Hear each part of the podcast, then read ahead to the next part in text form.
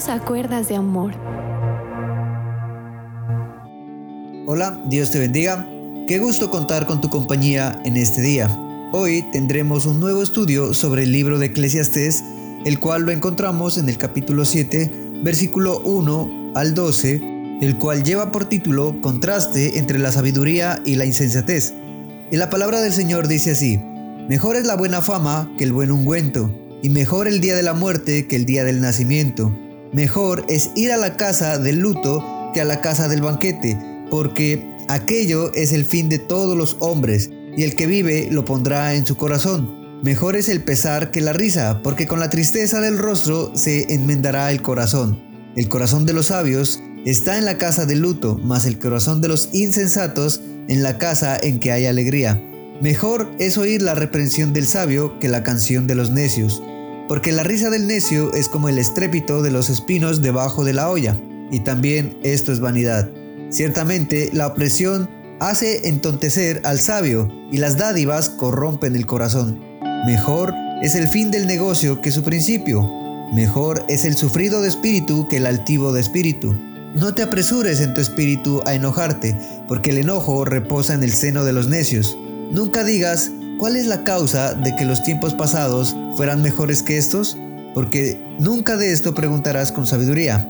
Buena es la ciencia con herencia y provechosa para los que ven el sol, porque escudo es la ciencia y escudo es el dinero, mas la sabiduría excede en que da vida a sus poseedores. Bueno, el rey Salomón nos enseña muchísimas cosas en este texto, entre ellas que una buena reputación es mejor que las cosas materiales, y por esta razón, el día de la muerte es mejor que el día del nacimiento, pues ha habido tiempo para hacerse un buen nombre, porque los días de vanidad habrían terminado. También nos enseña que los insensatos ríen por nada y viven solamente para celebrar banquetes y por eso es mejor pensar en los asuntos de la vida y la muerte seriamente, mejorando así la condición del corazón. El rey Salomón también nos dice que escuchar una reprensión sabia es mejor que oír la canción de los insensatos, que la paciencia es mejor que la altanería, porque el darse prisa al sentirse ofendido también es insensatez. Uno puede añorar otras épocas como tiempos mejores, pero eso tampoco es sabio. Por eso, el apóstol Pedro escribe lo siguiente, Baste ya el tiempo pasado para haber hecho lo que agrada a los gentiles, andando en lascivias, concupiscencias, embriagueces, orgías, disipación y abominables idolatrías como lo encontramos en 1 de Pedro 4.3. Por esa razón necesitamos fijar nuestros ojos en la obra de Dios. También es insensato el punto de vista materialista, pues el dinero es útil hasta cierto grado como una protección temporal si se usa sabiamente, pero la sabiduría es mucho mejor, pues conserva vivos a los que la poseen. Una persona no debería ir a los extremos siendo demasiado justa o excesivamente sabia, Ciertamente debería procurar tener estas cualidades, pero al mismo tiempo debe mantener su equilibrio, recordando que el temor de Dios es la clave para conseguir tales virtudes. Puesto que todos los hombres somos pecadores, no deberíamos nosotros tomar demasiado a pecho lo que las personas digan contra otros.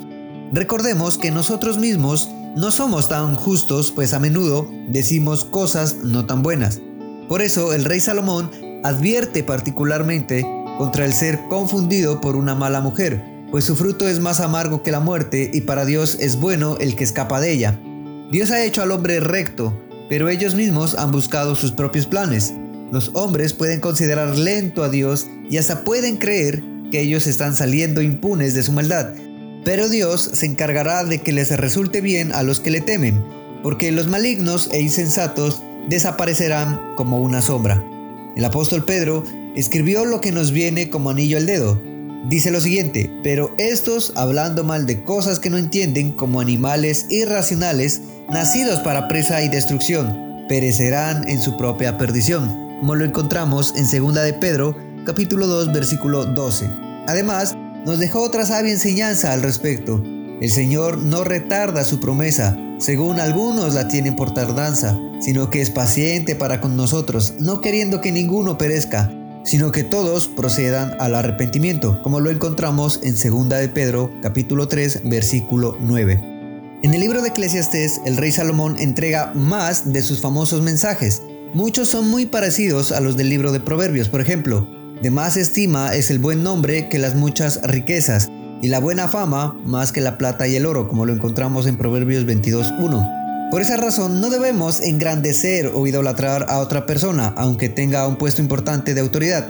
En la iglesia de Dios, por ejemplo, se aplica el mismo principio, sea para un ministro o para un predicador. No nos olvidemos que la certeza solo es de Cristo.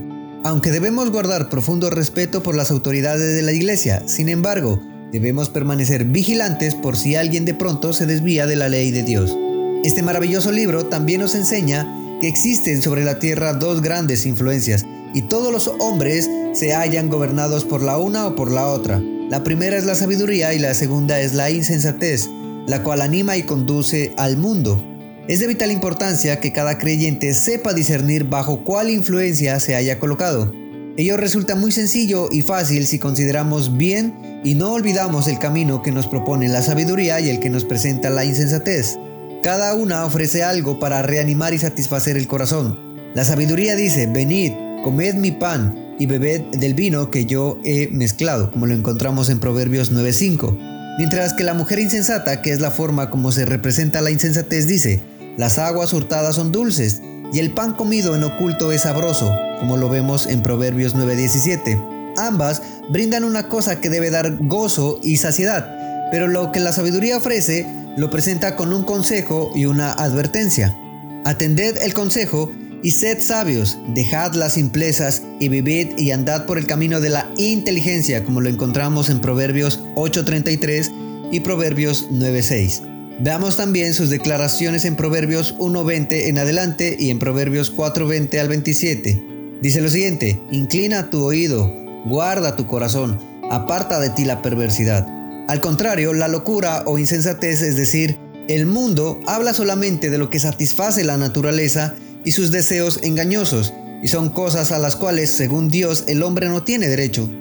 Amado oyente, este es un principio de inmensa importancia. En medio de este mundo organizado y gobernado por la insensatez, existe un camino que la sabiduría enseña, un camino de Dios, en el cual podemos conocerle y en el cual el sabio y el justo van creciendo. El comienzo de este camino es el temor de Jehová, y no hay otro. Sí, el temor de Jehová es el principio de la sabiduría, como lo encontramos en Proverbios 9:10. Si no andamos en este camino, llevaremos las inevitables consecuencias, aunque en el fondo amemos al Señor. Basta considerar las consecuencias de esas dos influencias en aquellos que se dejan llevar por ellas, para discernir cuando uno es conducido por la sabiduría o por la insensatez, es decir, por los atractivos del mundo. Por ejemplo, Eva siguió la insensatez cuando deseó el fruto del árbol y vio la mujer que el árbol era bueno para comer y que era agradable a los ojos y el árbol codiciable para alcanzar la sabiduría, como lo vemos en Génesis 3.6. Si se hubiese dejado guiar por la sabiduría, ella se hubiera apartado de la serpiente, velando a las puertas de la sabiduría, aguardando a los postes de sus puertas, como lo dice Proverbios 8:34. Hubiese dejado las simplezas y vivido permaneciendo en el único camino seguro. Abraham, al contrario, fue guiado por la sabiduría cuando dejó su tierra y la casa de sus padres, sin saber a dónde iba, también fue guiado por ella cuando permaneció en la tierra prometida como en la tierra extraña, perseverando hasta el fin en aquel camino de separación que revela y enseña la sabiduría. Generalmente la influencia que nos vela u oculta el mundo de Dios o nos aparta de él se ejerce por medio de un amigo o de un familiar en quien nosotros tenemos mucha confianza, pero que lastimosamente halaga nuestro amor propio de una manera o de otra. Así es como venimos a ser la presa del mundo y seguimos su camino. Sabemos lo que significa ser conducidos por la sabiduría cuando somos capaces de resistir la influencia de las personas que nos rodean si su influencia es mala, aunque ellos no tengan verdaderos intereses negativos. Pues hasta puede presentarse el caso que los enemigos del hombre serán los de su casa, como lo dice Mateo 10:36. Cuando hayamos aceptado realmente el principio de la sabiduría, nos será cada día más fácil seguir su camino y nos apartaremos más rigurosamente y con más fidelidad de todo lo que no esté conforme con el pensamiento del Señor. Tendremos los sentidos ejercitados en el discernimiento del bien y del mal, como lo dice Hebreos 5:14, lo cual nos llevará no solo a apartar el mal de nosotros, sino también a odiar todo lo que la carne haya manchado y corrompido. Huiremos entonces del mundo para evitar contaminarnos.